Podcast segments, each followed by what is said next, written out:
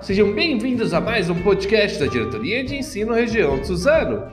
Aqui está falando é o Rodrigo, PCNP de Tecnologia, hoje, dia 30 de setembro de 2021, e vamos aos informes do dia.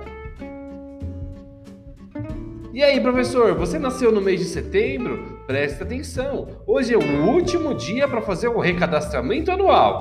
Se você não fez, corre lá e faz, hein? Por quê?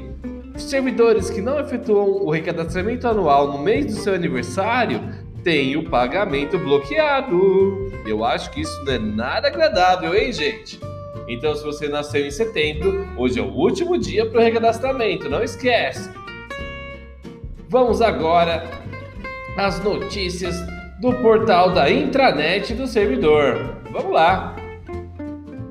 Primeira notícia: Educação de São Paulo vai permitir a atuação de professores dos anos finais para apoiar as aulas de reforço e recuperação do sexto ano. Olha que legal!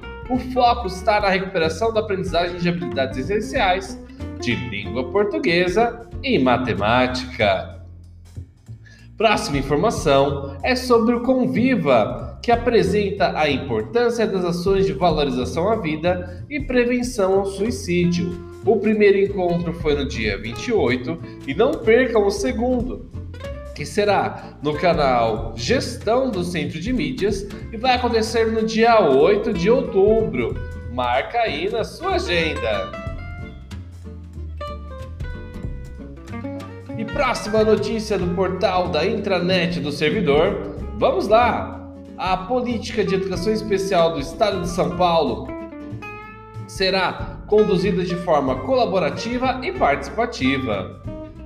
A Secretaria da Educação do Estado de São Paulo, com firme compromisso de garantir o acesso e permanência à participação de todos os estudantes, sem exceção, à educação de qualidade, apresenta a Rede Estadual Paulista, a sociedade, a política de educação especial do governo do Estado de São Paulo o processo de elaboração da política de educação especial do, do Estado de São Paulo foi conduzido de forma colaborativa e participativa, tendo recebido contribuições de estudantes, familiares, profissionais da educação, especialistas das universidades públicas, sociedade civil e também de associações e órgãos dedicados à matéria.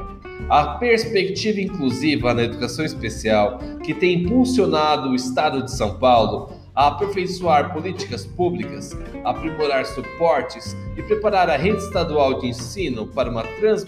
Opa, quase não foi. Para uma transformação cultural, política e prática nas escolas. Avança neste momento, por finalidade, o pleno atendimento das demandas fundamentais dos estudantes elegíveis aos serviços da educação especial.